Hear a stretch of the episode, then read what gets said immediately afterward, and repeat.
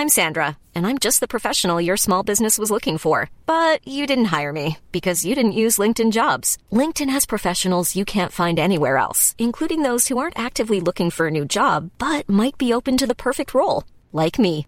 In a given month, over 70% of LinkedIn users don't visit other leading job sites. So if you're not looking on LinkedIn, you'll miss out on great candidates like Sandra. Start hiring professionals like a professional. Post your free job on linkedin.com/people today.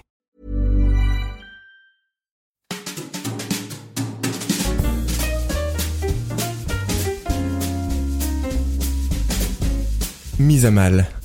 Enjeu de séduction. Oh, c'est joliment Oh dit. oui, je l'ai dit avec euh, la voix de crooner. De séducteur. Oh oui. Salut Théo. Salut Flo. Ça va? Ça va et toi? Ça va très bien. Aujourd'hui, on est accompagné de Camille. Enchanté, bonjour. Salut bonjour, Camille. euh, bonjour Camille. Euh, et quel est le sujet aujourd'hui? Hmm. Quel est le sujet? Ouais, On a fait un... il me semble que...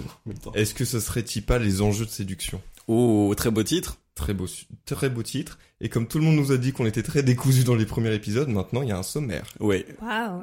Euh, et le sommaire, on l'a pas travaillé. Non. que- quel- Alors, ah, du coup, le sommaire. Le sommaire, il commence toujours du cliché à mettre à nu pour le mettre à mal. c'est beau. Ensuite, euh, on présente l'invité euh, avec un petit fun fact sur toi. Tu l'as lu dans la charte Ouais. Ouais. parce qu'on a une charte, je le dis parce que ça m'énerve quand on dit qu'on est décousu. On a une putain de charte structurée qu'on envoie à nos invités. Donc du coup, ce n'est pas décousu. Ensuite, on attaque euh, les anecdotes qu'on a un peu rebaptisées témoignages, que c'est des anecdotes un peu euh, approfondies, euh, euh, significatives sur lesquelles on essaie de rentrer en profondeur, où on se permet quelques digressions, parce que ce qui est important, c'est de De rire. de rire et d'atteindre un niveau de profondeur qu'on n'a peut-être pas l'habitude d'atteindre quand on discute comme ça à la volée. Euh, voilà, et c'est un format conversationnel. On est autour d'un petit martini, et donc c'est Voilà. normal que euh, on se laisse aller aussi au, au gré de nos envies. ça. Et à la fin, il y a une petite conclusion pour euh, répéter ce qu'on a appris euh, un peu. Répéter et aller plus loin. En général, on essaie de voir ce que ça a changé dans nos esprits. Et euh, juste, euh, même si c'est, euh, ça fait peu d'épisodes qu'on tourne, mais euh, moi, le podcast m'apprend des trucs à chaque fois, donc ces conclusions sont très utiles, je trouve. C'est vrai, très bien. Voilà. Du coup, quel cliché est-ce qu'on essaye de mettre à mal aujourd'hui, Florian? Alors, Théo, on est beaucoup trop structuré, ça m'angoisse, je transpire. Euh, le cliché qu'on essaie de mettre à mal aujourd'hui, c'est euh, donc les enjeux de séduction et la drague. Pourquoi ça serait au mec de faire le premier pas dans une situation de séduction? Voilà. Euh, et donc aujourd'hui, nous sommes avec Camille. Bonjour Camille, du coup. Ouais, bonjour. Euh, Est-ce que tu veux te présenter rapidement, euh, comme, tu, comme tu veux J'ai une petite vingtaine d'années, euh, je, je suis encore étudiante. Je, je débarque à Paris après diverses expériences, en Finlande notamment, en Très bien. Dijon, en terre bourguignonne. Voilà. Ok, bah, parfait.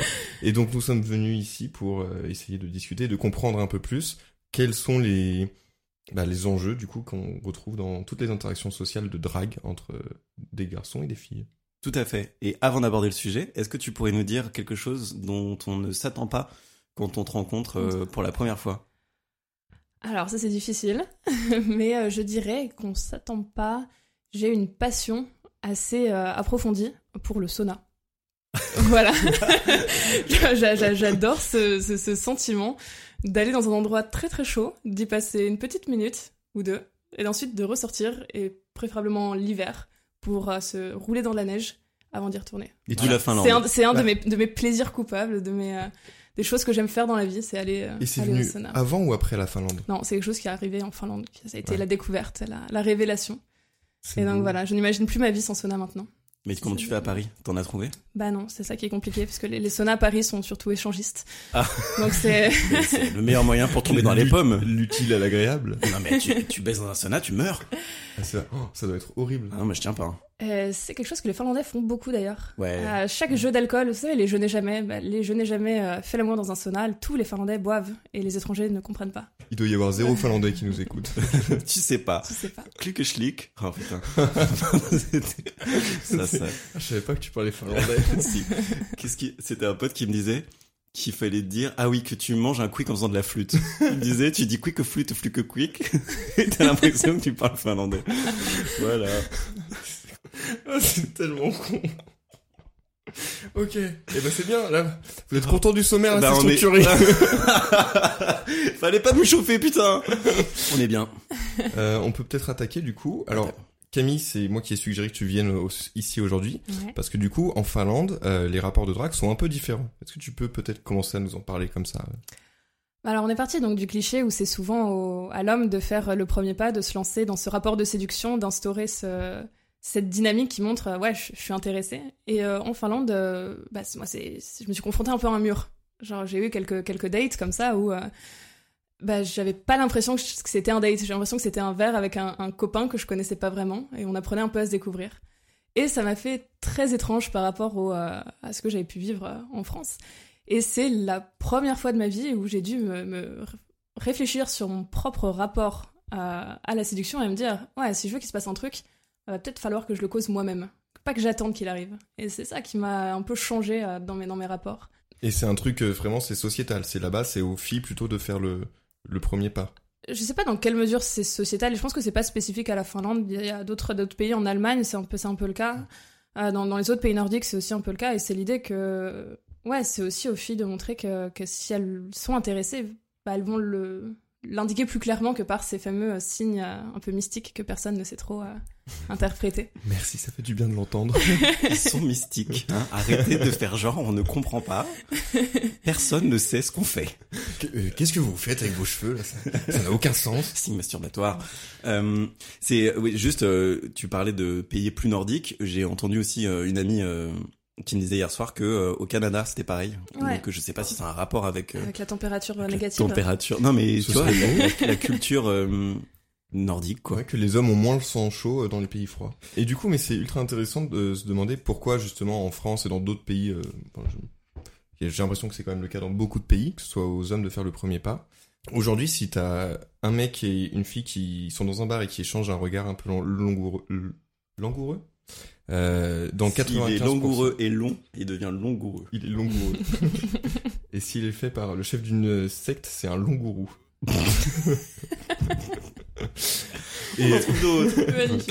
Et du coup, euh, dans 95% des cas dans ce genre de situation, euh, si le mec ne fait rien, il ne se passera rien, j'ai l'impression. C'est ça. Camille, euh, t'as dit avoir l'impression euh, de boire un verre avec un ami que tu connaissais pas très bien. Ouais. Et quelle est la différence avec un, par exemple, un rendez-vous Tinder où tu connais pas la personne ou un rendez-vous où t'as pas vraiment Bah, connu? typiquement, un rendez-vous Tinder, les choses sont posées de base. Ouais. Genre, si on est sur, inscrit sur, euh, sur, sur un site de rencontre, sur une appli de rencontre, c'est parce qu'il y a un- une certaine recherche. Du coup, toute la, tout le suspense est, est, est tué d'avance. Tu, tu sais Hmm. qu'il y a un certain rapport de séduction qui va s'instaurer. Ok. Alors que là, pour le coup, euh, les, les, les, les Finlandais que j'ai rencontrés euh, en, en Finlande avec qui je fais date venaient du coup de cette, de cette appli euh, de, de, de rencontre. Et donc justement, c'est ça qui m'a vraiment dérouté, c'est que normalement le rapport de séduction aurait dû être clair, comme c'est beaucoup plus le cas ici. Ouais. Et euh, pas du tout. Et pas du tout. Et euh, c'est ça qui était assez, assez, assez déroutant. Comme s'ils attendaient de ma part que je montre que j'avais envie d'aller plus loin. Ah. Et du coup, euh, au début, t'as dû être perturbé. T'as ajusté ton comportement au fur et à mesure?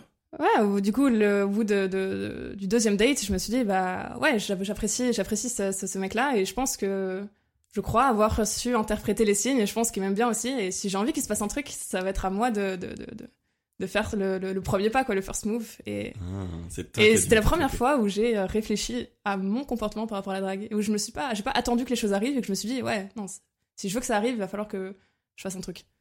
Mais c'est rigolo ce que tu dis, c'est que si tu, tu ne faisais rien, il ne se passerait rien. Et il y a ce côté, on est un peu, j'ai l'impression que la société, donc malheureusement, éduque un peu les filles dans une passivité, dans une retenue pour laisser le plus de place possible aux hommes pour qu'ils puissent s'évoluer, euh, s'élever et prendre de l'importance et de la place. Euh, et du coup, bah, ça a plein d'effets retors, dont euh, celui-là, à mon sens, c'est que aujourd'hui, en tant que fille, si tu vas, si t'es active d'un point de vue drague, déjà il y a des mecs qui vont mal le prendre. Ensuite, euh, tu vas te manger des trucs genre euh, allumeuse, euh, machin. Enfin, il y a beaucoup trop de barrières aujourd'hui. Alors que perso moi, je kifferais qu'il y ait des filles qui me draguent un peu. Tu vois. Enfin, c'est oh, la phrase de victime. C'est- Non, c'est pas ça que je voulais dire. Et mon numéro est le 06.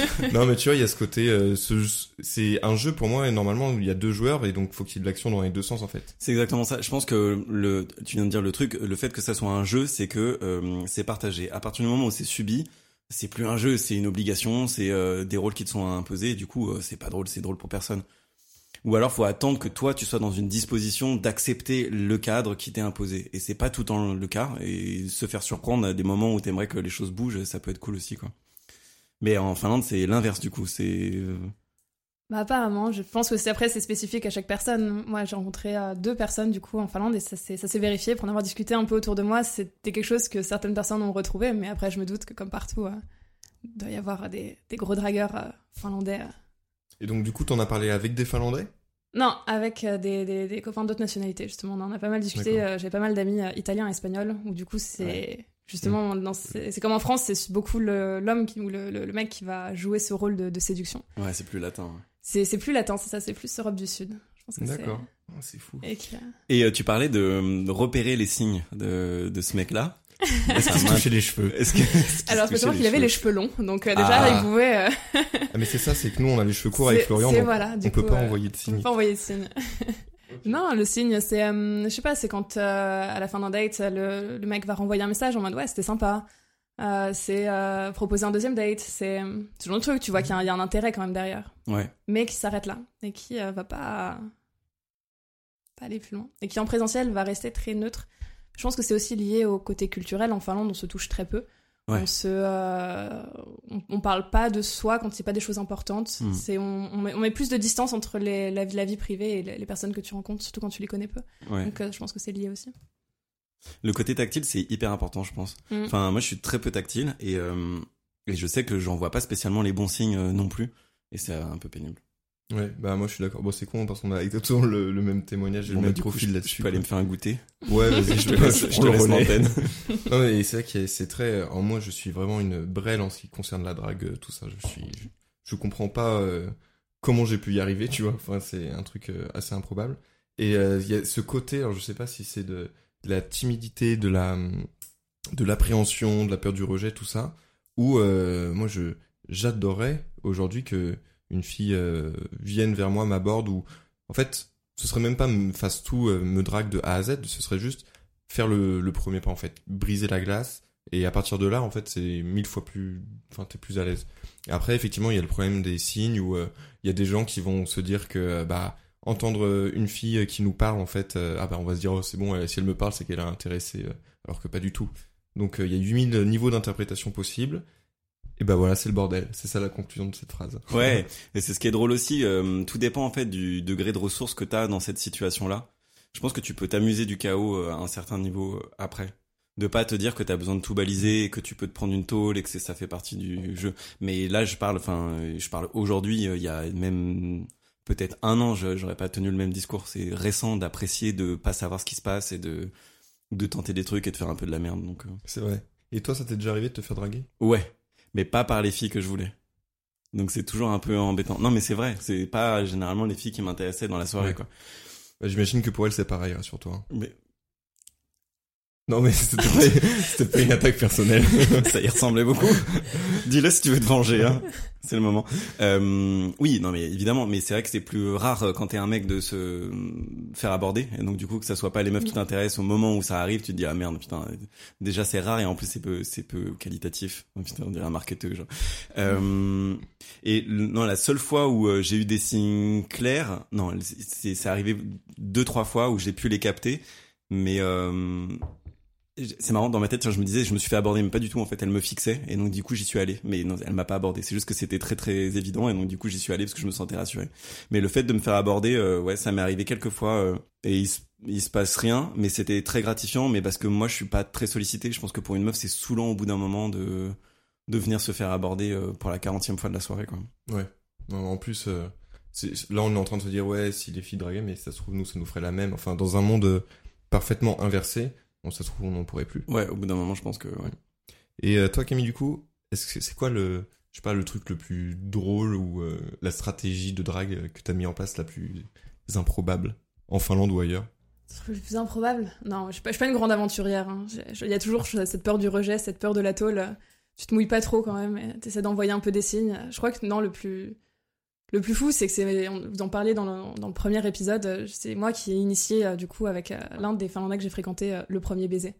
Et c'est moi qui me suis jetée à l'eau et qui ai fait qui ai fait ce move là. Et et ouais, non, c'était c'était le plus le plus important quoi. C'était Et du coup, est-ce que tu t'es retrouvé un peu dans notre conclusion où on disait que c'était cool aussi d'apprécier ce moment de frisson où tu te Ah, jettes à l'eau c'était, c'était assez fou. Justement, je me suis, je me suis bien retrouvée là-dedans. C'était, tu, tu, tu te jettes à l'eau, t'as ce moment de stress, et puis, euh, bah, quand t'as de la chance, c'est, on, on répond à ton, à ton, à ton baiser, et t'es, plutôt content. T'es un peu roi du monde, quoi. Et qu'est-ce qui t'a poussé à sauter le pas du coup? Je pense que c'était vraiment l'idée que j'avais envie qu'il se passe un truc. Ouais. Et que je me suis dit, euh, voilà, c'est la fin du, du troisième date. euh, euh, c'était très sympa. Les, les, les, les trois dates étaient très sympas. Et voilà, j'ai pas envie d'attendre le prochain. Ouais. Et j'ai une question. Est-ce que tu en as voulu, entre guillemets, hein, c'est un grand mot, mais de pas avoir sauté le pas avant? Non, Non? Non, au final, c'était c'est expérimenter autre chose, quoi. Ouais. C'était, et ça m'a beaucoup fait réfléchir à mon, à mon rapport euh, à la séduction, justement. Bah, c'est peut-être aussi à, à moi de montrer. Et peut-être que j'arriverai plus vite à ce que j'ai envie Ouais. si euh, je repense mon, mon rapport. Et est-ce que à l'inverse, ça t'est déjà arrivé de, enfin, de absolument pas vouloir envoyer de signaux et que bah un mec euh, comprenne mal les choses? Bah, c'est un peu l'idée, euh, comme tu racontais, tu te fais, tu te fais draguer par quelqu'un que, qui, t'intéresse pas forcément. Bah, du coup, c'est un peu ça. Peut-être que t'as envoyé des signaux, tu le sais pas trop. Et euh, t'as quand même quelqu'un qui vient te voir et c'est pas vraiment la personne que t'avais envie de voir. Mais ouais, mais alors juste sur ça, euh, c'est marrant parce que les soirées où ça m'est arrivé, c'est des soirées où euh, je dansais n'importe comment, j'étais avec mes potes et je faisais n'importe quoi. Et oui, Théo, un commentaire sur ma danse Bah rien, mais c'est ce genre de signaux où tu danses comme un poulpe. Eh oui, c'est- tout à fait. Ça m'étonne pas qu'elles tombent toutes. Les vrais savent, je danse comme un poulpe. Et, euh, et ce soir-là, j'avais inventé le move euh, du suricate, donc qui est une danse où j'ai les papates euh, levées, les, les papates, les papates comme ça, et je danse. J'ai fait un geste qui n'est pas radiophonique.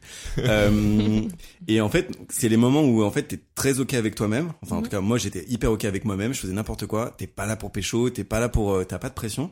Et du coup, t'attires euh, plus l'attention et voilà. Et il s'est avéré que ces filles-là m'intéressaient pas. Et donc du coup, ouais, c'est pas vraiment des signes. Et je me dis, ouais, ça doit être chiant d'être une meuf. Tu peux pas t'amuser euh, vraiment pleinement et être aligné avec toi-même sans qu'il y ait des mecs qui viennent euh, te renifler, quoi. J'ai une micro anecdote d'une personne que, d'une fille que je vois de temps en temps. Et en fait, elle, elle a une excellente mémoire et elle n'oublie jamais euh, les noms des gens et la façon dont elle les a rencontrés. Donc du coup, ça lui arrive de faire des soirées avec des gens, mais où elle qu'elle avait déjà vu, mais il y a cinq ans et demi. Elle arrive et du coup, elle dit ah c'est marrant, c'est toi tu t'appelles machin, je t'ai rencontré à tel moment mach- machin. Mm. Et juste parce qu'elle a une bonne mémoire et que bah du coup elle se souvient des choses. Et elle me dit mais dans 80% des cas, les mecs ils sont en mode ah elle se souvient de mon prénom, c'est qu'elle veut me ken. Et ça du coup Toi-même, tu sais. handicapant Ouais. au quotidien, on peut comprendre. Bah ouais, j'ai le même euh, problème dans le sens où j'ai une très très bonne euh, mémoire physionomique et donc je me rappelle des gens, euh, même s'ils se rappellent pas de moi. Et donc du coup, je fais, à l'inverse, euh, moi je fais creepy. Euh, je fais le mec inquiétant, genre, eh, on s'était déjà rencontré. Non, c'est juste que j'ai une bonne mémoire des visages, donc du coup, euh, les deux genres subissent euh, pas les mêmes stigmates, Mais mais, c'est ça, c'est c'est peut-être parce que t'es un mec qu'on dit que c'est creepy. Ouais, clairement, parce que ça fait le mec qui est allé stalker après sur Facebook et tout. Non, je, je me rappellerai de ton visage euh, toute ma vie. Tu sens différemment quand t'es pas réveillé. J'avais une question, Camille. Yes. Tu disais que tu osais peu aller euh, à l'encontre euh, des gars en situation de séduction par peur du rejet. Ah, je pense qu'on on a tous cette peur du rejet. Ouais. Forcément. Mais bien sûr. Et du coup, ma question c'était est-ce que le fait que eux viennent à toi, tu ressens une forme de soulagement ou tu te dis mince, j'aimerais bien que ça bouge ou Bah, Comment juste- tu le Justement, quand tu es dans, une, dans la situation classique d'être une, d'être une fille dans un rapport de séduction, qui est souvent le cas, c'est c'est pas toi qui te mouille, c'est pas toi qui fait le qui prend le risque. Ouais. C'est la personne en face. Et c'est à toi de choisir si est-ce que tu veux euh, y répondre ou pas. Et c'est dans ce sens-là que c'est vachement rassurant de rester dans cette position d'attente et d'attendre que ce soit le mec qui vienne te séduire, que ce soit le mec qui vienne te te faire faire le premier pas. Parce que du coup, tu, tu, tu prends pas ce risque et tu, tu risques beaucoup moins d'échecs. Ouais. Et c'est confortable. Et c'est super confortable comme situation. Je peux comprendre que ça soit. En fait, c'est c'est particulier parce que c'est ça doit être un soulagement et un agacement en même temps. Enfin, ça doit être euh, espèce de syndrome de Stockholm euh, dans des enjeux de séduction, non? Non, et puis c'est l'idée que t'as pas la, même satisfaction. Ouais. Aussi derrière. Quand tu es, justement, quand tu prends, tu trouves ce courage de, de, de faire le premier pas, de te lancer, de, de- d'envoyer des, des signes un peu plus, un, un peu plus osés, de, de, de, de te lancer un peu plus. Et quand ça marche, tu te sens, euh, mais dix fois plus, dix fois plus content. Et je pense qu'il y a ce- cet équilibre à trouver. Hmm. C'est vrai que c'est une belle, une belle euh, analyse. Le côté, euh, c'est qui tout double. Quoi. Mais du coup, on peut gagner plus. En fait, si euh, je parle de mon rapport à la drague en rebondissant euh, sur ce que tu disais, Camille, euh, moi, j'osais, avant, j'osais pas y aller euh, parce que j'avais peur de m'immiscer, de m'imposer ou d'emmerder la personne, etc. Et donc, du coup, j'avais un mode binaire. C'était soit j'y vais, soit j'y vais pas. Et en gros, ça te fout une pression de fou parce que quand tu décides d'y aller, faut que ça marche. T'as un enjeu, t'as un impératif de réussite derrière qui qui est pas sain en plus parce que tu imposes à la personne l'intention avec laquelle tu vas la contacter. Ce qui est pas vraiment bon dans n'importe quel rapport de forcer quelqu'un à avoir une réaction. Et, euh, et quand j'y allais pas, c'est parce que je me sentais pas en ressources. Euh, voilà.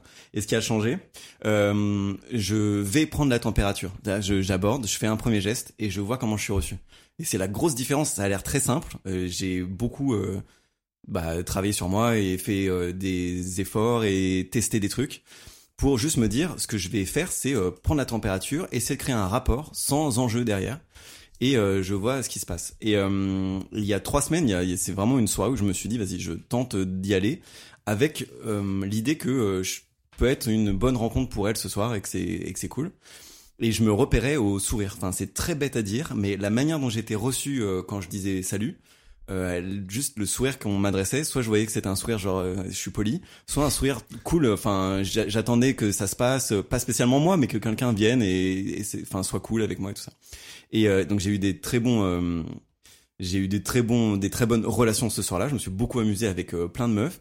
Et il y en a une en fin de soirée que je suis allé voir et euh, je voyais bien qu'elle cherchait ses amis. Donc je lui dis, euh, tu cherches tes amis Et elle m'a dit, ouais, mais je te cherche pas toi, donc dégage. Oh ce qui est en fait et donc je me suis dit ok elle elle était très claire elle peut-être pas nécessaire d'être vilaine. est-ce qu'elle se touchait les cheveux en même temps parce que peut-être que c'était un signe signe contraire. Non mais en vrai elle me cherchait pas moi c'était très clair. Je me suis dit tiens elle cherche ses potes elle a l'air un peu paumée. À la limite si elle est cool on peut les chercher ensemble. Moi vraiment j'avais ce truc là où on s'amuse.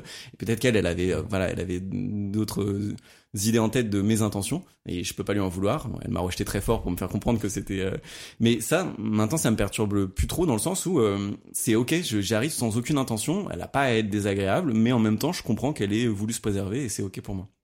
C'est magnifique. De ce côté, euh, pour le coup, juger avec le sourire. Moi, j'ai l'impression que j'ai une paranoïa pessimiste où même si j'ai les sourires les plus authentiques autour de moi, je je bloque complètement quoi j'arrive pas à savoir en fait euh, à quel moment je vais être bien reçu, mal reçu. C'est pas parce que elle te sourit sincèrement euh, la première fois que en fait euh, peut-être qu'un quart d'heure plus tard elle en aura marre. Enfin. Oui, et c'est justement ce que je dis, c'est qu'en fait, si toi t'es en train de penser au quart d'heure plus tard, c'est que t'es pas dans dans l'intention de créer un rapport. T'es dans l'intention de réussir ton objectif, qui est, je sais pas, soit de prendre son numéro, soit de l'embrasser, soit de, je sais pas quoi. Et en fait, si tu penses au quart d'heure plus tard, c'est que t'es pas vraiment dans le rapport et que t'es pas en train de profiter du vrai sourire qu'elle est en train de te faire, en train de te faire maintenant. Et ça m'est arrivé aussi qu'une meuf te fait un super sourire. La dernière fois, euh, donc pour entrer dans cette euh, boîte-là, il y a deux semaines, je me suis incrusté, incrusté à un groupe de meufs où je leur dis, euh, ben voilà, on est trois mecs, est-ce qu'on peut venir avec vous? Elles étaient sept meufs. Et elles étaient cool, elles ont dit oui et tout ça. Et une fois arrivé dans la boîte, il y en a une qui m'a dit bon bah c'est bon, maintenant on se sépare. Et il y a un quart d'heure, on rigolait comme des malades dans la queue, et un quart d'heure plus tard, en vrai, elle voulais pas passer sa soirée avec nous, et je peux la comprendre, elle avait besoin de profiter de l'espace, de sa soirée, il était encore tôt. Et c'était pas grave. Et vraiment, j'ai compris complètement et j'en garde un très bon souvenir de, de la file d'attente avec elle. Très bien. Merci pour cette anecdote. Bah, je t'en prie. Moi, j'ai une anecdote, mais du coup, qui est pas vraiment dans ce sens-là. C'est plus, euh, effectivement, donc j'arrête pas, j'ai dû le dire au moins trois fois depuis le début de cet enregistrement que j'ai envie qu'une fille vienne vers moi et me drague. Et euh, en fait, ça a fini par m'arriver une fois il y a c'est une anecdote que vous connaissez tous les deux, alors faut faire semblant d'être surpris. Euh, oh. Ça a fini par m'arriver. ça a fini par m'arriver il y a quelques mois de ça. En fait, euh, j'étais euh, donc dans une boîte. je sors avec un pote qui fumait. Moi, je voulais prendre l'air.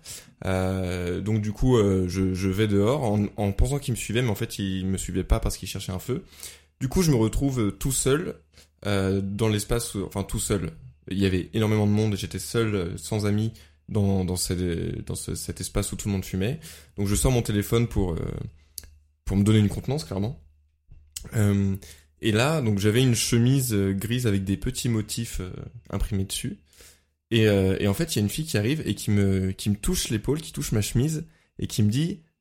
Donc du coup, je, la regarde un peu vraiment déconcerté. Hein. En plus, j'étais bon, j'étais pas sobre, de toute évidence. Et je lui dis mais tu fais quoi Et elle me dit, bah non, je voulais voir si c'était euh, brodé ou si c'était euh, de l'imprimé. Et euh, du coup, je fais, ah ok, et alors, c'est à ton, à ton goût, enfin je sais pas. Elle fait, ouais, ouais, tout à fait. Et donc là, il y a eu ce moment gênant où elle avait réussi à briser la glace, à m'aborder, à me parler. Et je, fais, et je lui ai répondu cette phrase mémorable qui était, ah ok, très bien, bonne soirée. Et j'ai continué à aller sur mon téléphone. Donc ça, c'était l'anecdote 0.5. puisque cette fille qui était, en plus, elle était vraiment jolie, enfin, très très belle. D'ailleurs, si tu te reconnais dans cette anecdote, euh, tu sais qu'on a des réseaux sociaux, tu peux m'envoyer un message privé, euh, enfin, voilà. C'est moi qui répondrai, juste pour tout gâcher. et euh, du coup, et elle était en plus combative, puisque, euh, mais, donc, en gros, je lui dis, ok, très bien, bonne soirée, elle est, elle est restée un peu euh, déconcertée, à juste titre, parce que clairement j'ai fait l'action la plus asociale euh, qui, qui soit. Et elle me retouche sur l'épaule, enfin elle me, elle me caresse l'épaule en me disant euh, je m'appelle, du coup euh, je me souviens plus trop, je crois que c'était Sarah. Elle me dit je m'appelle Sarah et toi Oh, euh, elle s'appelait pas Sarah, je crois. Ah tu te souviens de son non, mais tu peux pas l'appeler par son prénom. Ouais mais alors du coup là je prends n'importe quel surnom pour être son nom potentiel vu que j'ai un doute. Moins drôle. Bon du coup elle me elle me C'est dit euh, ok. je m'appelle euh, Tactilette. C'est beaucoup plus rigolo.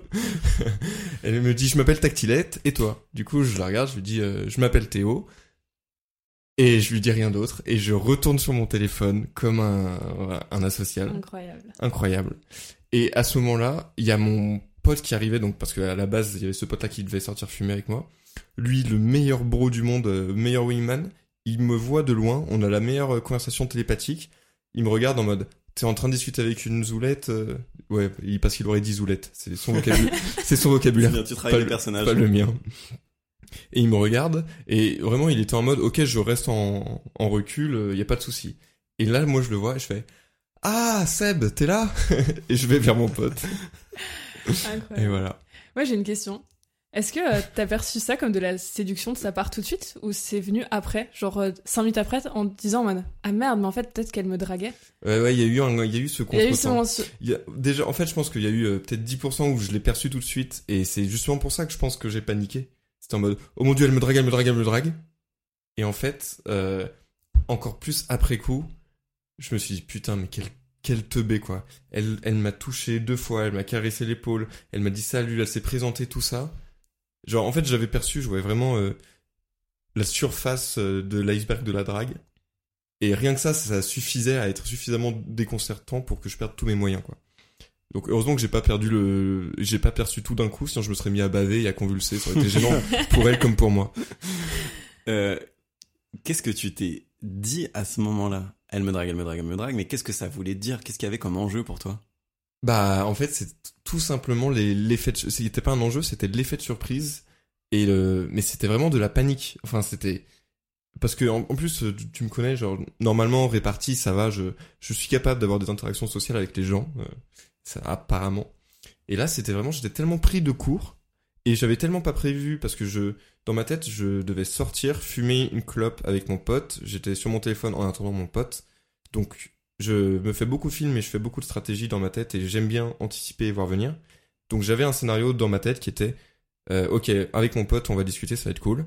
Et en fait ce scénario il a été balayé d'un revers de manche par euh, une fille en plus mignonne qui venait m'aborder et euh, ouais c'était pour moi c'était même plus qu'il y avait des enjeux c'est le le seul euh, enfin le seul enjeu qu'il pouvait y avoir c'est euh, peut-être aussi qu'il y a eu ce côté ok je suis en train de faire la sociale oh mon dieu je suis en train de me ridiculiser ah non ça va pas mieux ça va pas mieux et un cercle un cercle infini de honte Ouais, c'est ce que j'allais de dire. regret En fait, ce qui s'est passé, euh, c'est que tu t'es à ce moment-là, et c'est c'est pas un jugement, c'est un constat, c'est que tu t'es préoccupé euh, quasiment exclusivement de toi et pas du rapport que tu pouvais nouer avec elle.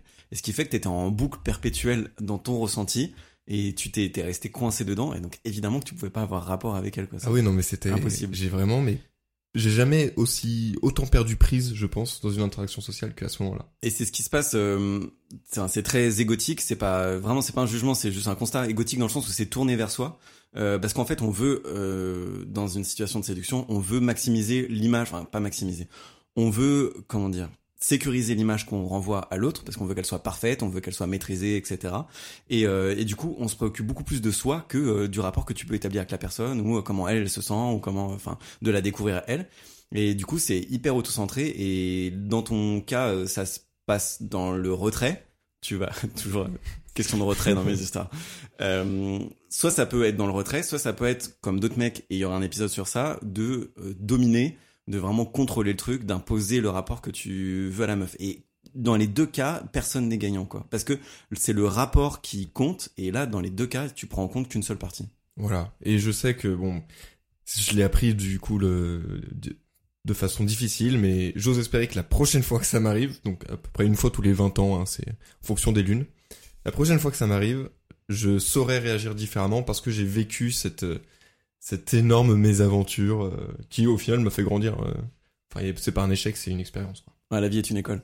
Voilà. Euh, ce que je voulais dire sur ça, c'est juste que euh, peut-être euh, toutes les 20 lunes, et peut-être pas aussi, c'est une question d'ouverture. Euh, C'est-à-dire que si pour l'instant ça t'est pas beaucoup arrivé, c'est que je pense que t'es dans un mode ancien, euh, celui sur lequel tu t'es construit, euh, et en plus t'as été dans une relation pendant 5 ans et demi, donc euh, c'était peut-être pas une bonne chose pour toi d'être abordé et que t'as laissé tomber cet aspect-là de ta vie sentimentale et de tes rapports tu devais préparer euh, les choses et que là t'es t'es plus euh, en ressources du tout quand tu te fais cueillir entre guillemets et que du coup t'es pas ouvert au fait de te faire cueillir donc euh, c'est aussi pour ça qu'on t'aborde pas aussi je pense Bah, ce qui est drôle, c'est que quand c'est arrivé, je venais de commencer un peu un suivi, un coaching pour ce genre de choses. Donc, techniquement, j'ai pas, je suis tout aussi bien maintenant et j'estime que je suis mieux qu'avant, euh, que à ce moment où, ouais, la phrase difficile d'accès là.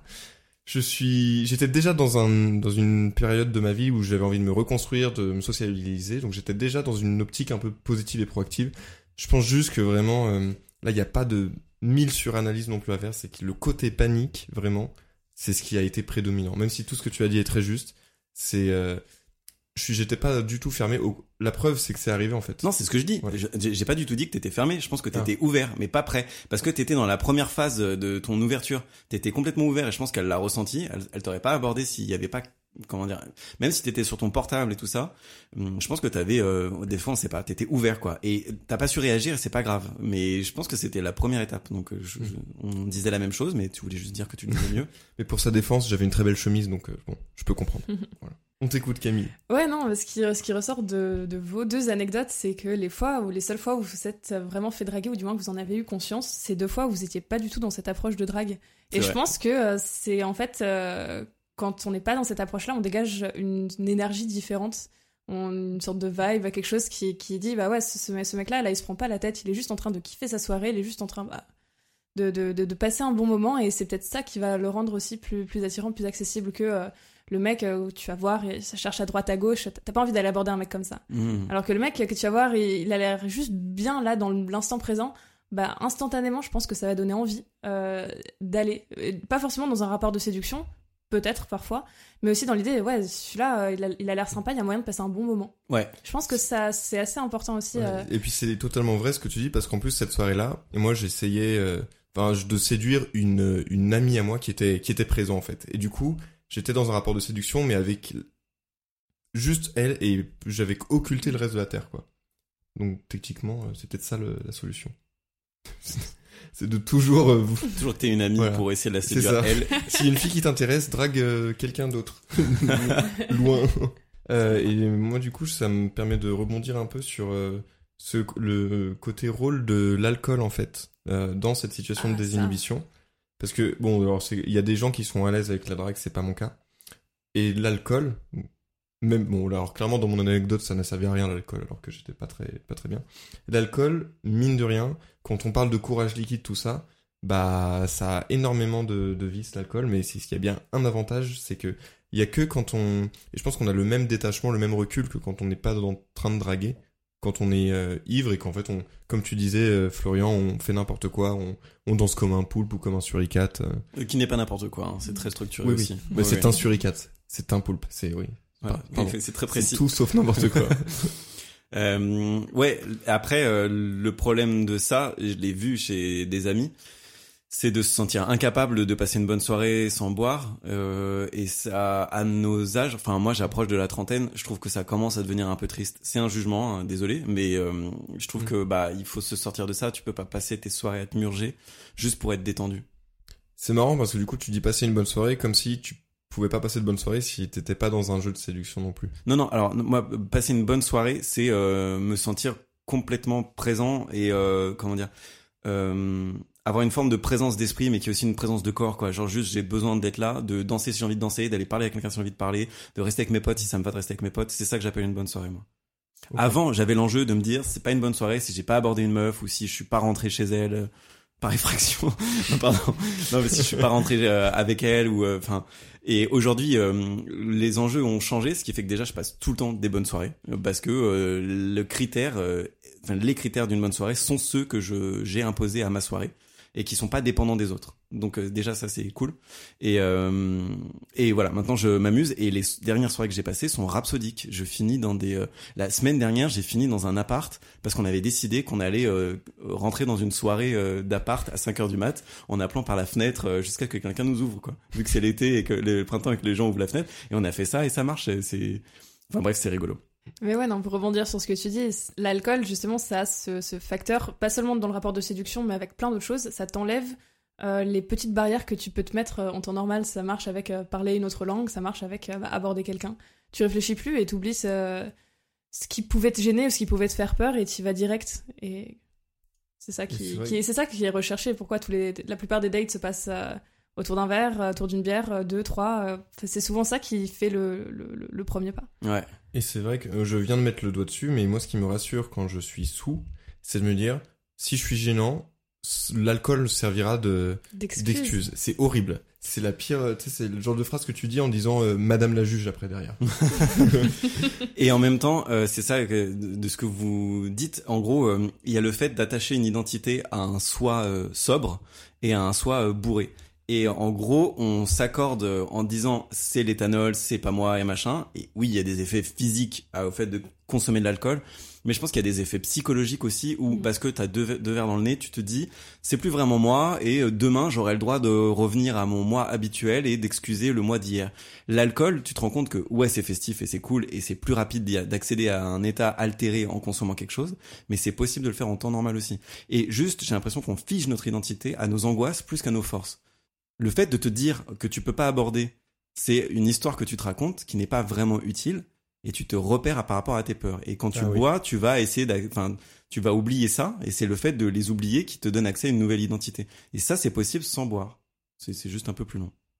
Euh, des anecdotes les uns des autres? Ouais, j'en ai une.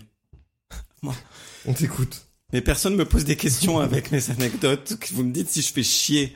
Euh, du coup, il y a trois semaines, euh, il y a eu un espèce de déclic euh, dans ma manière de me comporter. Et euh, je suis parti en soirée avec l'envie de me dire, je peux être quelqu'un de différent de ce que j'ai cru, de ce qui j'ai cru être pendant quelques années. Et ça passait par le fait d'oser aborder, mais pas spécialement des nanas, juste aborder en soirée, passer une bonne soirée, être moins réservé, être moins sur, bah justement de sur la défensive, genre les autres vont me faire de la peine, vont me rejeter, vont, enfin je sais pas quelle histoire je me racontais. Et euh, et je m'étais dit, en fait, il suffit d'un geste. À partir du moment où tu mets ton corps en action et que tu rends réel le fait de rentrer en interaction, ta tête elle peut plus tourner dans le vide à te dire, je vais me faire rejeter, euh, elle va se foutre de ma gueule, euh, machin truc. Et je m'étais dit, il suffit d'un geste, il suffit d'une parole, il suffit d'un pas, enfin vraiment, euh, c'est une chanson que je compose en ce moment. Euh, et ce qui s'est passé, j'étais dans un bar dégueulasse à Strasbourg-Saint-Denis, euh, et j'ai vu une meuf que j'avais repérée dans la salle, dans une, ben, elle était à une table avec sa pote, elles étaient à deux, enfin c'est impossible d'aller aborder, salut, c'est super relou pour elles, elles sont entre potes. Et elle va aux toilettes, et il y avait une super grande queue, et je me suis dit, c'est vrai, je me suis dit, j'ai envie de lui parler, ça c'est mon bénéfice, entre guillemets. J'ai envie de créer le rapport avec elle. Et je me dis, pour elle, c'est plus sympa de patienter 10 minutes avec un type, j'espère, cool, qui lui parle. Et en plus, je voulais aller aux toilettes aussi, donc euh, deux bénéfices pour moi. Euh, et elle, elle, donc, elle va aux toilettes et en même temps, elle peut passer les 10 minutes qui lui restent dans la file à, oui, c'est un truc avec les à euh, rigoler. Et donc, je me suis dit, je vais, je vais aller lui parler. Et donc je me suis mis en action tout de suite parce que ça je l'ai enfin ça fait une fraction de seconde et je me suis dit je vais pas essayer de réfléchir plus parce que sinon je vais me bloquer. Donc je vais à côté d'elle, déjà ça c'était le premier pas et après je me dis je lui dis le premier truc qui me passe par la tête sinon je vais tergiverser pendant des années et euh, elle sera déjà allée au chiottes et ce sera trop tard et c'est bon. Et je lui ai dit un truc pourri, le truc le plus pourri du monde. Je lui ai dit quand tu rentres dans les chiottes, je te chronomètre. C'est grave bien, mec. ne me demandez pas pourquoi, ça n'avait pas de sens. Et du coup, elle était, et j'ai, là, à ce moment-là, j'ai flippé parce qu'elle m'a dit, quoi? Et du coup, j'étais obligé de répéter, genre, la deuxième fois, ça passe beaucoup moins bien. Je te chronomètre avec mon té- téléphone. Et, du coup, quoi, je comprends pas. Je- non, mais c'est parce que si tu restes longtemps, c'est chiant, en fait. Donc, du coup, je sors mon téléphone pour te chronométrer. Et en fait, c'est pas qu'elle comprenait pas ce que je lui disais. Euh, genre, la blague, c'est qu'elle était euh, catalane. Et donc, du coup, elle comprenait pas bien ce que je lui disais. Et au moment où elle m'a dit, je parle pas très bien français, j'ai switché direct, je me suis dit, oh putain, on va lâcher cette approche de merde. Et donc, du coup, je lui dis, ah, mais tu viens d'où, etc. Et là, on a commencé une vraie discussion. Et t'as fait la même blague en catalan. euh, et du coup, ce qui était cool, c'est que après, elle est ressortie euh, des chiottes, j'y suis allé, on a passé une soirée cool. Et à un moment, elle était dehors en train de fumer. Je me suis dit, bah, c'est trop con, je vais aller lui parler. Elle était toute seule. Je suis allé lui, retourner lui parler. Et c'était hyper sympa. Euh, et j'étais très con, je n'ai pas pris son numéro, alors que clairement, il y avait moyen. Et, euh, et voilà. Et c'est juste pour dire que c'est euh, on se fait une idée de l'idéal d'approche, alors qu'en fait, il suffit de faire un pas. Il peut être un peu maladroit. Au final, ce qui compte, mm. c'est ton intention. Et mon intention était bonne et elle l'a ressenti, non. Mais c'est vrai que cette théorie de se forcer à faire n'importe quoi, juste à agir, pour mieux derrière essayer de te rattraper aux branches, certes, mais au moins être en mouvement, je pense que je vais l'appliquer. Euh, et qu'on aura plein d'anecdotes gênantes du coup à raconter, mais au moins, ça évite d'être dans l'inaction. Ouais, c'est ça qui fait le. Je pense que c'est ça qu'on regrette le plus. En tout cas, moi, c'est ce que je regrettais le plus. C'était de pas oser, oser, tout simplement, et sans vraiment me fixer des, des objectifs. Enfin, j'ai pas de frustration vraiment dans mes relations et j'ai pas besoin d'aller conquérir la terre entière. Ce qui me plaît, c'est d'être euh, aligné avec ce que j'ai envie de faire au moment donné. Et donc voilà, c'est ce qui me manquait, c'est ce que je fais maintenant. C'est une très chouette anecdote en tout cas. Bah je t'en prie. Hein. ça donne envie de raconter des, des conneries euh, aux, aux premières venues. On aura Toutes les toilettes publiques, tu me trouves devant, salut. Mais rien n'est rentrer? On peut changer le thème du podcast, hein, ça peut être les fils de chiottes. Comment aborder les meufs dans les bars? Fils de chiottes. Dans les fils de chiottes. le podcast ultra pointu. Mais alors, bonne question Camille, comment aborder une fille dans des bars? Mais oui, mais putain, mais... Ah mais alors ça. Mais justement, dans, dans, dans vos anecdotes, vous, enfin toi surtout, euh, tu racontais que euh, tu t'es pas posé de questions et t'as juste dit le premier truc qui t'est passé euh, par la tête. Et ça, c'est vachement plus intéressant parce que nous les meufs, on a souvent l'impression, enfin moi du moins j'ai souvent l'impression que il euh, y a un peu des, des, codes de la drague, des euh, techniques qui s'échangent euh, en mode il faut toujours sortir la bonne punchline, etc. Et, et, des fois, ce qui manque un peu de, de, de spontané. Mmh. Et justement, un, tu, tu, le ressens tout de suite si, si, le mec il a répété 15 fois la phrase dans sa tête avant de te parler, ou si il a vraiment dit le premier truc qui lui est passé par la tête. Et ça, tu le, tu le sens en général. Ouais. Et, et justement, là-dessus, c'est plus intéressant de se faire aborder dans des, dans des situations un peu plus. moins attendues comme ça que euh, le, le, mec qui va te dire bah, dis donc, mademoiselle, t'es très jolie, est-ce que, est que je te paye une bière, quoi? Genre ça, t'as pas, pas envie de dire oui. T'as pas, pas, envie d'entamer une discussion là-dessus parce que tu sais que justement l'intention elle est, elle, est, elle est très claire et tu sais, tu sais pas comment t'as envie d'y répondre. Alors que si euh, tu te fais, tu te fais aborder, enfin moi c'est mon sentiment, si tu te fais aborder euh, euh, par un, par, un mec qui va juste te, te parler sans forcément me montrer directement. C'est un peu cet entre-deux, euh, entre j'y vais, j'y vais pas. Non, juste aller euh, tâter un peu le terrain, voir si euh, la discussion passe bien et si tu peux rigoler trois minutes. Et, et, là-dessus, c'est, je pense, une bonne façon d'aborder, d'aborder une nana. De pas, de pas montrer tout de suite tes intentions et juste de voir est-ce qu'on peut avoir une discussion intéressante, est-ce qu'on peut voir si le feeling passe bien. Et ensuite, on, on verra plus loin. Ouais. Il y a deux choses qui sont intéressantes dans ce que tu dis. C'est que la première, euh, dans le fait, tu sens que le mec a répété 15 fois sa phrase et tout, t'as l'impression que t'es dans un script subi. Genre, euh, t'es coincé. Tu vas bah, devoir répondre à un cliché et ça, ça doit enfin, tu dois te sentir claustrophobe dans ce truc. Bah, c'est un peu, c'est du coup, ça cristallise ses, ses identités de genre. Ouais, euh, bah, c'est au mec d'aborder. Du coup, il doit sortir la bonne punchline. Mm. il a, il a pas trop le droit à l'erreur. Ça va être son sa phrase son, son catch-up et ça va être à la, à, la, meuf de devoir y répondre oui ou non. Euh, est-ce qu'elle va être très violente comme euh, la fille de son anecdote précédente ou est-ce que, ou est-ce que pas du tout quoi Est-ce qu'elle va Mais c'est ça que ce que tu, tu, dis est intéressant, c'est que vu que lui, il est venu avec un script très clair qui est partagé en plus, euh, tu le connais le script, tu sais que tu dois y répondre d'une certaine manière et le rapport il commence déjà pénible. Et quand il répond, même si le, le, mec est mignon et qu'il répond par la positive, tu te bloques un peu, c'est-à-dire que derrière t'es obligé de, de, discuter de machin alors que oh discuter on n'aime pas hein. on est on n'est pas prêt pour les discussions nous hein et euh, ce que je voulais dire aussi, c'est que ce qui était intéressant dans ce que tu disais, dans le fait que le mec soit spontané et que tu dises oh il se passe quelque chose d'un peu nouveau et je suis pas sûr que en fait euh, il soit intéressé ou pas. Je comprends pas bien ce qui se passe. C'est que ce que tu disais tout à l'heure, euh, c'est que quand t'es une nana qui est coincée dans ce jeu de séduction standardisé, tu peux pas trop te réapproprier toi le jeu de séduction. Alors que si un mec arrive spontanément, tu peux te réapproprier le truc en te disant oh il y a quelque chose qui joue ou moi je peux inventer aussi le rapport avec lui. Tout à fait. Tout à fait. Justement, ça laisse l'espace pour, euh, pour plus de discussions, pour plus euh, de, de, de mouvements de, de, de, de, notre part et de, de, de pouvoir faire, faire un pas, voir si on a envie d'aller plus loin. Et c'est ça qui est, qui est plus intéressant que ce, euh, ce que je te paye un verre. Quoi. Ouais. Et c'est vrai parce qu'en vous en entendant parler, je me rends compte qu'il y a plein de fois où en fait, moi je pensais juste faire des blagues à quelqu'un dans un bar, et en fait c'était peut-être un, un, un rapport de séduction que j'ai que j'ai juste pas vu. Parce que des, des blagues comme ça à des inconnus, j'en ai fait plein, plein, plein. Mais euh, par contre, euh, c'est pas moi qui ai décidé d'aller les voir, c'était circonstanciel et c'est ça qui était cool. Mais du coup, euh, ouais. Parce que je pense que tu t'imposes un idéal. Euh, sans vouloir définir tes rapports. Désolé, c'est très Non, non, intrusif mais ce que je viens de je faire. pense que c'est très vrai. Parce que en fait, euh, le fait de faire des petites blagues et euh, et même tu vois le fait de ton anecdote d'être sur son portable et en fait d'être juste open. Si t'étais dans un bar, c'est que t'étais open à avoir des relations. Rien que ça. Et être sur son portable, c'est être toi-même. T'as un moment, t'es dehors, tu connais personne, ça fait partie de ta personnalité de aller checker ton portable. Enfin, c'est pas grave. Et le fait que elle, elle euh, elle capte le truc où t'es naturel, c'est ce qui peut séduire aussi. Et tes petites blagues, c'est ce qui peut séduire. Et le fait de Enfin voilà, et donc le fait de pas avoir un script euh, peut t'aider beaucoup. Et je pense que ouais, c'est de re- renoncer au contrôle de euh, l'objectif. Moi, je vais juste rebondir vite fait sur les objectifs parce qu'il y a un truc que c'est Florian qui me l'a dit du coup il y a quelques semaines et ça m'a beaucoup aidé. Donc, ce serait dommage de pas en faire profiter tous les autres. Euh, c'est que non, rhabille-toi s'il te plaît. T'entends un bruissement, il est déjà nu. Euh, c'est qu'en fait, très souvent justement, euh, tous les scripts qu'on a abordés, on se met en tête que les objectifs, euh, ça doit être de prendre un numéro, d'embrasser, enfin on se l'est dit. Et la dernière fois, tu m'as dit, un- bon, peut-être que tu l'as pas dit exactement comme ça, mais tu m'as dit, les objectifs, c'est bien de les revoir à la, baisse. En fait, le simple fait de, de parler et d'avoir une interaction sociale et de discuter, mais ça peut être 5 secondes avec une, euh, une fille, c'est un objectif. Et une fois que ça se sera fait, c'est un objectif qui a été accompli. Et à partir de là, c'est pas des objectifs supplémentaires, c'est que du bonus. Et en fait, en dédramatisant toute cette situation-là, déjà en abaissant ces objectifs, on a beaucoup moins de pression parce que oui, c'est des objectifs qui sont facilement euh, accomplissables.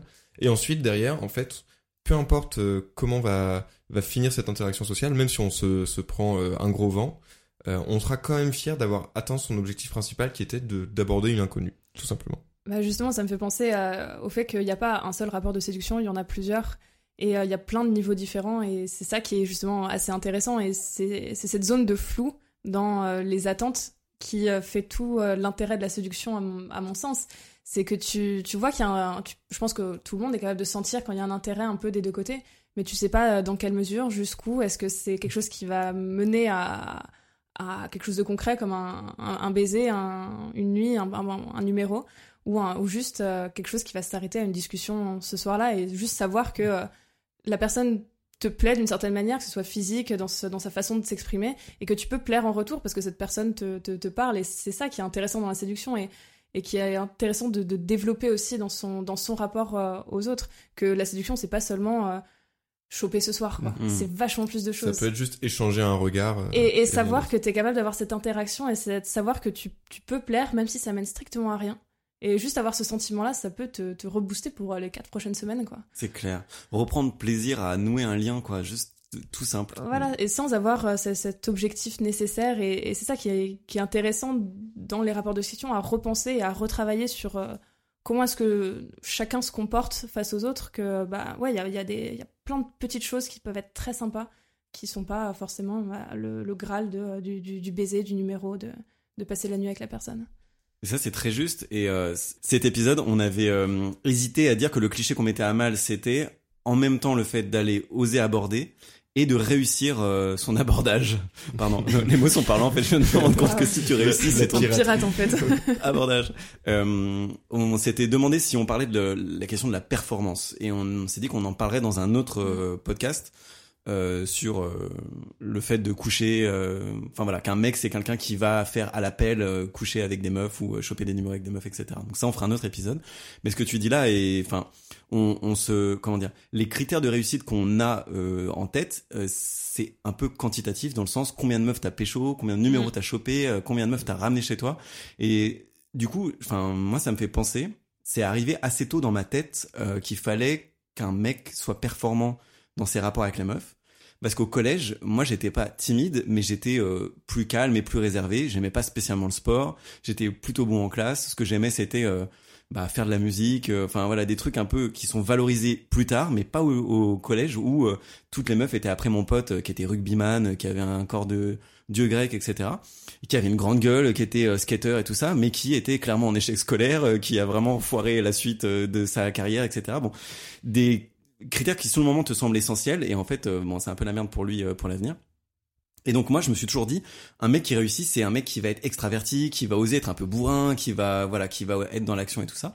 Et je pense que c'est cette croyance du collège qui m'est restée en tête jusqu'à euh, très tard adulte en me disant euh, ça suffit pas d'avoir un rapport cool avec une meuf, il faut absolument que je réussisse à à choper euh, que ça soit un numéro ou elle ou quelque chose mais que j'arrive à choper quoi.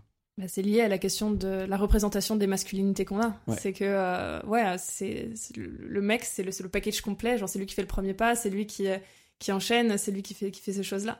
Et c'est intéressant de les déconstruire, justement. Et après, tu passes sur des rapports beaucoup plus intéressants et qui sont plus dans les deux sens. C'est clair. On devrait faire un podcast sur le sujet. Sur la masculinité Ça va être la running joke, celle-là. Je crois qu'on l'a vraiment sorti à chaque podcast. On l'appellerait mise à mal Oui. Voilà, placement de produit, c'est fait. Alba est génial, c'est fait. 50 centimes. On l'a pas placé depuis 4 euh, euh, épisodes. tu sais que j'ai un pote qui m'a réclamé 50 centimes. Parce qu'à un moment donné, euh, on a dit si vous écoutez, si vous êtes encore là, on vous donne euh, tous les fruits de sponsoring du premier épisode. Et il m'a réclamé 50 centimes, je l'ai toujours pas donné. Mais tous les fonds seront donnés par notre sponsor Alba. Donc euh, Alba, si tu écoutes, tu dois 50 centimes. Voilà, très bien. Il me semble que tu avais une petite anecdote. Euh, avant l'anecdote, je voulais revenir à quelque chose que tu as dit, Théo, où tu disais que je t'avais dit de voir tes objectifs à la baisse. Je reformule ça, parce que ça c'est une formulation de ta part que je recadre gentiment, dans le sens où oui, tu le savais que tu disais. J'ai cru que t'allais dire une formulation de tapette. Je me disais, putain. Une formulation de De tapette. je te demande, wow, la, violence. Voyons. Oh. pas un podcast sur la masculinité ah si j'avais ce genre de langage. Euh, et en fait, c'est pas tant revoir tes objectifs à la baisse, c'est euh, la technique des petits pas. C'est que tu te fixes des objectifs qui sont atteignables. Et c'est pas parce qu'ils sont atteignables qu'ils sont à la baisse. C'est pas parce que tu te fixes des, des objectifs réalistes qui sont euh, forcément euh, triviaux, euh, voire pas intéressants. Moi, je prends beaucoup plus de plaisir maintenant où je me dis, ce soir, l'important c'est que je kiffe ma soirée. C'est très vague, mais ça me suffit. et la dernière soirée, je me disais, l'objectif de ce soir, c'est juste d'aller aborder cinq meufs pendant que je danse et euh, voir comment ça se passe. Et aborder, c'était juste, j'ai un moment, il y en a une qui avait un tatouage, je lui dis, oh, il est cool ton tatouage, tu l'as fait où? Elle m'a dit où elle a fait, je me suis dit, c'est cool. Et après, elle, elle est revenue me parler, elle m'a dit, mais toi, t'en as, tu veux que je te montre ce que j'ai euh, ailleurs et tout ça? Je les ai vus, c'est très joli. mais c'était cool, parce qu'en fait, j'avais pas de, c'était, j'étais pas dans un truc euh, sexué où je me disais ah, je vais euh, toucher son corps, montrer son corps. Et, en fait, c'est juste, je trouvais ça beau et, euh, et l'aborder c'était cool et l'objectif de la soirée était rempli. Et à chaque soirée, je me fixe des défis que je sais atteignables et en fait qui s'élargissent au fur et à mesure du temps hors de ma zone de confort. Et c'est ce qui fait que je me sens de plus en plus à l'aise dans, dans mes rapports. T'avais noté quelque chose, Camille Ouais, ça, ça, ça m'a, ça m'a intéressé. Tu as dit c'était un rapport euh, qui avait pas un but sexuel. Et justement, c'est intéressant aussi cette désexualisation du rapport de séduction. Ouais. Et c'est, on, en parlait, euh, on en parlait tout à l'heure. C'est cette multiplicité aussi des, des rapports. Et c'est, c'est ça qui est, qui est intéressant. Et, et quand tu arrives à, à aborder quelqu'un sans avoir justement cette, cette idée de, de, de, rapport sexuel derrière, bah ça fait vachement respirer, ça fout vachement moins de pression. Ouais, et c'est ce qui a changé dans ma conception, euh, qui me fait beaucoup, euh, comme tu dis, respirer, qui en fait ouvre de l'espace entre euh, la personne et moi. C'est que avant, je me disais, enfin, j'ai une grosse libido. T'as eu peur, Théo Il va le révéler. Il va le dire à l'antenne. Faut que t'arrêtes les 5 secondes de pause. c'est la merde dont je parle et ça, les gens sont en haleine. Euh, j'ai une grosse libido et euh, et avant je l'assumais pas. Aujourd'hui je l'assume parce que ça fait partie de, de mon fonctionnement et c'est pas pour ça que je l'impose. Maintenant j'en parle librement et, et, voilà. Je trouve ça plus cool vis-à-vis de tout le monde et même vis-à-vis de moi de l'assumer. Et euh, bref. Et donc du coup avant j'étais tout le temps dans euh, quand j'étais célibataire, fallait que je j'aille voir une meuf parce que j'avais envie de coucher avec elle. En fait, ce que je voyais d'abord d'elle, c'était son aspect physique qui m'attirait. Et je me disais, j'ai envie de coucher avec elle. Et j'étais à la fois pris par une forme de dégoût de me dire, je peux pas la réduire à juste mon attirance physique que j'ai pour elle. Donc déjà, je l'approche et je me sens sale. Mais en même temps, j'en ai envie et c'est mon envie est légitime. Et donc du coup, je suis quand même euh, légitime à aller lui parler. Donc légitime et à la fois dégoûté de mon comportement, c'était un truc euh, infernal. Et du coup, ça marche pas très bien d'aborder. Et aujourd'hui, euh, j'assume mon désir et en même temps, euh, c'est comme si je le, je lui calquais pas dessus, je le place entre nous deux. Je sais pas comment dire, mais c'est comme si entre nous deux, j'offrais un espace de d'échange, un espèce de no man's land où je place mon désir. Si elle veut le rejoindre, elle peut. Si elle veut ne pas le rejoindre, elle peut aussi. Et il est quand même là, assumé pour moi, et je lui impose pas.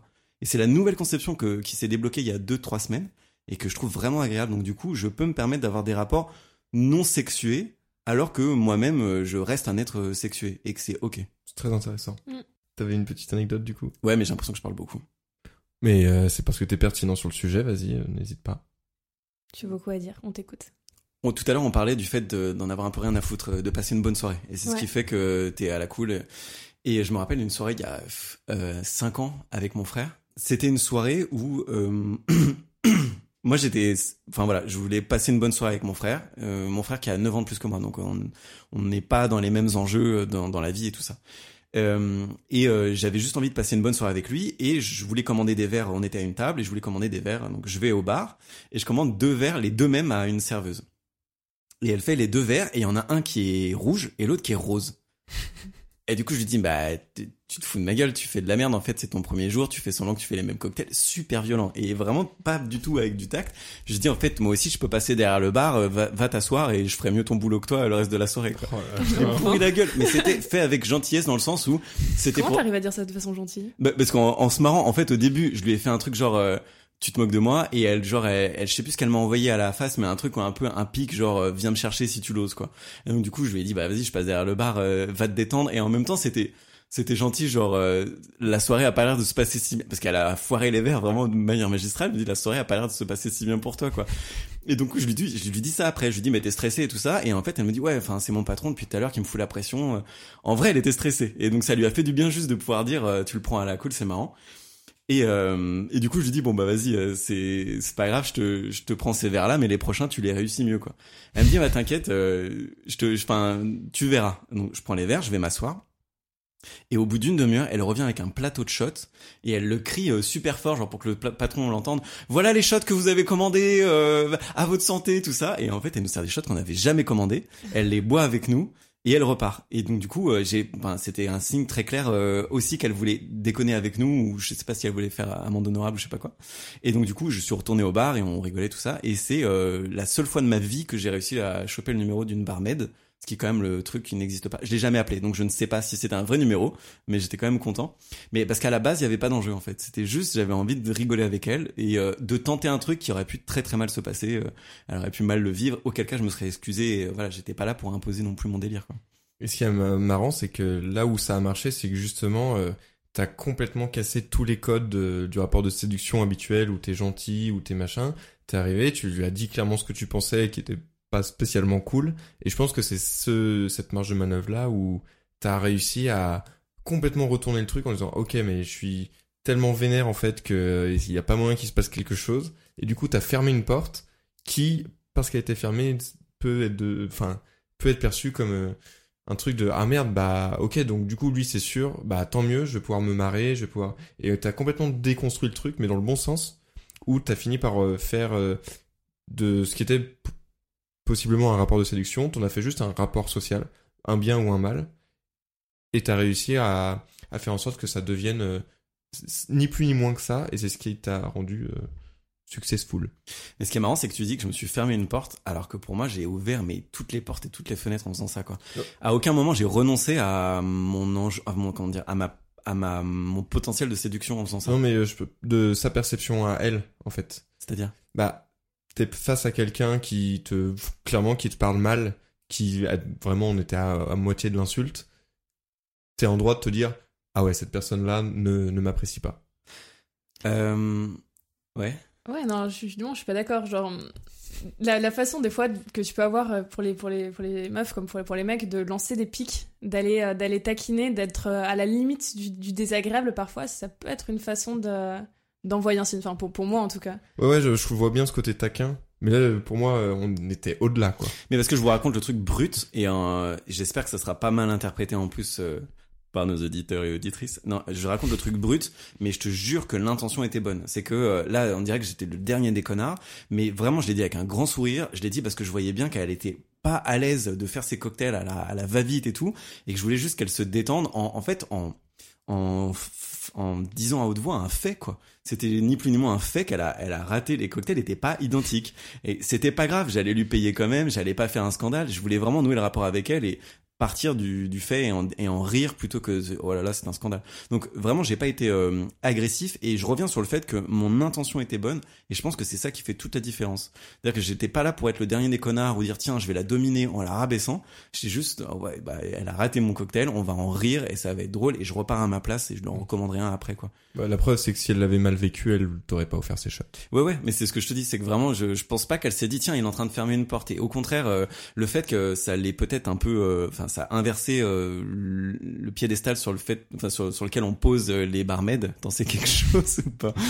Non, je vois pas de quoi tu parles. euh, parce que Théo tombe amoureux de toutes les barmaids Ah. du monde Du monde. À partir du moment où elle me servent de l'alcool, je suis heureux. c'est génial et moi j'ad- j'adore cette fascination que t'as pour les barmaids j'ai appris à apprécier ta, ta fascination là où au début elle m'agaçait t'as vu mec elle m'a servi un verre j'ai une touche ou pas elle m'a servi un- elle m'a donné un ticket Ouais, bah oui parce que tu l'as payé Théo Quand elle m'a filé l'addition, elle m'a dit merci. c'est sûrement un signe. Du coup, Camille, t'avais une anecdote supplémentaire à nous raconter. Ouais, un peu en, en réaction à cette histoire euh, de la barmaid que t'as un peu taclé. Parce que moi aussi, c'est une de mes euh, techniques de drague, si on peut appeler ça comme ça. Euh, récemment, il y a un, un- un mec avec qui euh, j'étudie euh, qui, euh, qui pouvait m'intéresser éventuellement. Et on a passé une soirée ensemble et, euh, et euh, j'ai envie de créer un peu une, certaine complicité. Et j'ai un peu paniqué. Et je savais que, ce mec était orienté politiquement à gauche mais il portait ce que moi personnellement j'attribue comme des, des- caractéristiques vestimentaires de droite et je l'ai taclé une bonne partie de la soirée sur le fait qu'il portait des cols roulés des mocassins quoi. Et euh, c'est de là que on a créé une certaine complicité, c'est ma façon je crois de, de, de draguer et je, je sais que ça l'a un peu vexé sur le moment. Ça n'empêche qu'on a qu'il s'est passé des choses entre nous donc euh, il, a, il a compris sur la fin mais c'est vrai que c'est il y a toujours ce rapport d'ambiguïté entre euh, quand tu quand tu taquines, tu tacles une personne, est-ce que est-ce que c'est Oui. de la drague ou pas quoi? Parce que tu le piques à l'ego quelque part Tu et le piques aussi à l'ego, c'est ça. dans un jeu de séduction, il faut s'abandonner un peu pour. Moi, je l'ai perçu comme un moyen d'établir une euh, une certaine complicité entre nous, un certain Mm. rapport euh, spécifique qui se s'extrait du groupe et qui est euh, spécifique à nous deux. Ouais, c'est très juste. Et en plus, quand tu fais ça, euh, tu le reconnais, lui, interprété par tes codes à toi, Mm. mais t'es en train de parler de lui. Donc, euh, c'est ça que t'es en train de faire, de créer un rapport euh, réapproprié par toi. Mais du coup, c'est ça ce que t'es en train de faire, c'est exactement de créer de la complicité entre vous. Je pense que c'est assez parlant. Et du reste, je sais pas à quel point ça tient. Et il faudrait voir dans la pédopsychologie, mais euh, les petits garçons. Enfin, moi, je vois mon neveu, il est, il est, il est très jeune. Et euh, des fois, le fait de manifester son intérêt pour euh, le sexe opposé ou parce que, enfin, c'est- voilà, il, il est attiré par les petites filles. Je dis pas que ça va, ça va être la suite de sa vie comme ça, mais pour l'instant, il manifeste un intérêt pour les petites filles. Et ben, ça va être un peu d'aller pousser, d'aller euh, faire des trucs un peu maladroits. Et je me dis, est-ce qu'à quel, à quel point ça nous poursuit dans notre vie après de d'entretenir des rapports comme ça? Ouais, c'est ça. Et puis surtout, à quel point c'était peut-être au final, euh, on, dans, à cet âge-là, tu réfléchis beaucoup plus avec euh, ton inconscient et euh, t'es spontané. Avec ton corps, c'est Ce ouais. qu'on a vraiment abordé tout au long de ce podcast, c'est la spontanéité l'instant présent. Et en fait, à quel point ça se perd en route, même si forcément c'est euh, c'est un peu maladroit euh, quand c'est fait par des enfants, parce que c'est vrai que les gamins, enfin les petits garçons tirent les cheveux des petites filles ou ce genre de choses. Mais à quel point ça s'est perdu en chemin et pourquoi ça s'est perdu en chemin? Et est-ce qu'au final, toutes ces ces jeux de séduction, ces scripts dont on en a parlé, euh, c'est pas finalement une sorte de vice, alors que à la base on pourrait être beaucoup plus instinctif et euh, spontané. Ouais. Et juste pour euh, terminer là-dessus, et après peut-être on pourra passer à la conclusion, mais je pense que ce qui m'a inquiété moi pendant longtemps, euh, c'est que je pense que je pense des trucs un peu bizarres des fois, euh, pas spécialement glauques, mais euh, un peu décalés. Donc euh, par exemple de dire à une meuf je te chronomètre quand elle rentre dans les shots, enfin c'est un peu bizarre quoi, ça peut très vite tomber à l'eau et je me sens vraiment très seul. Et en fait la différence c'est qu'aujourd'hui j'assume d'être un peu décalé et ce que j'aimais pas euh, avant, c'était de me dire je vais assumer qui je suis, mais ça va être mal reçu. Ou ça va être euh, interprété de travers et je vais passer pour quelqu'un de bizarre. Et donc, ce que tu dis en fait, c'est que même si moi je m'efforçais à ne pas respecter les scripts, le fait que l'autre soit prise dans un script euh, qu'elle subit ou pas, hein, je me disais, enfin, elle va me l'imposer et du coup, je vais me sentir, c'est moi au final qui vais me sentir con de m'être euh, écarté de ce qu'on attendait de moi. T'as l'air tellement triste quand tu dis ça là. Ça m'a rendu triste, mais ça va mieux maintenant. Alors euh, en conclusion, qu'est-ce qu'on retient de cette petite euh, petite séance d'enregistrement? Qu'est-ce que vous avez appris? Très bien, bah, je vais commencer.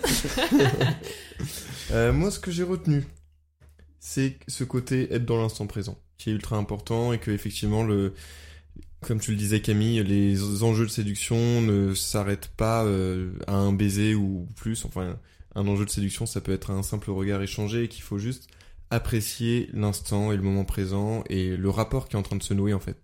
Et euh, finalement, ce qui est important, c'est pas le dénouement de ce rapport, mais l'aventure de ce rapport. Moi, ce qui, m'a particulièrement intéressé, c'est le fait qu'à partir du moment où on laisse de l'espace à, à l'autre personne par rapport à ses propres intentions, ben on crée beaucoup plus de liberté dans ce qui va pouvoir se passer. Et c'est là que le rapport devient intéressant et qu'on peut un peu justement casser ces, ces codes de euh, bah, c'est au mec de, de draguer et de montrer tout de suite qu'il est intéressé et c'est la fille de, de, choisir si elle veut y répondre ou non. À partir du moment où on laisse euh, du coup plus de, de flou, plus d'espace dans ses intentions, euh, on laisse la possibilité à l'autre personne de pouvoir euh, exprimer aussi ses intentions et du coup d'inverser un peu ses rapports.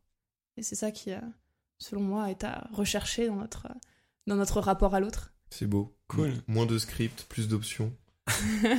et moi, ce qui m'a interpellé, c'est ce que tu disais, Camille, sur le fait que hum, il y a des mecs qui viennent, tu le sentais avec une phrase qu'ils ont tournée dans leur tête ou euh, vraiment une situation qui se disent c'est la situation normale, je vais euh, l'imposer et ça va bien se passer. Alors qu'en fait pour toi ça te faisait l'effet inverse, genre un peu excédé.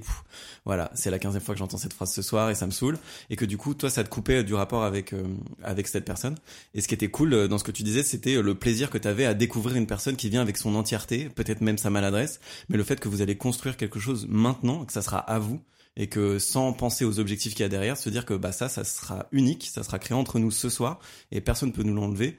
Que ça se dénoue euh, selon les objectifs qu'on s'est fixés ou pas, c'est plus le problème en fait. Ce qui est important, c'est de vivre euh, l'instant avec la personne. Oh, c'est beau.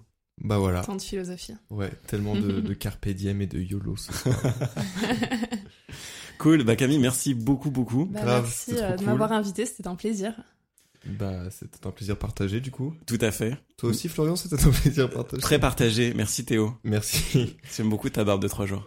Ah oui, mais c'est une barbe de trois jours qui met trois semaines à pousser. c'est tout un concept. c'est mon secret. Très bien. Et eh bah écoutez, on vous souhaite euh, une bonne écoute alors que vous l'avez déjà écouté, ce qui est un peu débile. Non, on va pas vous souhaiter une bonne écoute. Une bonne. bah, on vous applaudit avec le cœur. On vous applaudit avec le cœur, exactement. Et on vous dit à très bientôt. Et on vous fait des gros bisous.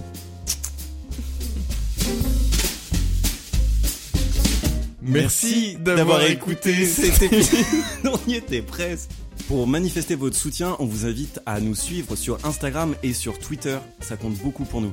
De la même façon, vous pouvez vous abonner euh, sur votre plateforme de podcast préférée, notamment sur Spotify, iTunes et Deezer. Et sur iTunes, vous pouvez nous mettre 5 étoiles, ça nous aide à remonter et c'est vraiment un méga coup de pouce.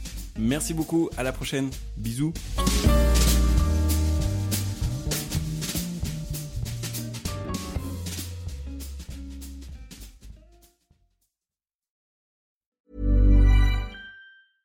Mom deserves the best, and there's no better place to shop for Mother's Day than Whole Foods Market. They're your destination for unbeatable savings, from premium gifts to show-stopping flowers and irresistible desserts. Start by saving 33% with Prime on all body care and candles. Then get a 15-stem bunch of tulips for just $9.99 each with Prime. Round out Mom's menu with festive rosé, irresistible berry chantilly cake, and more special treats. Come celebrate Mother's Day at Whole Foods Market.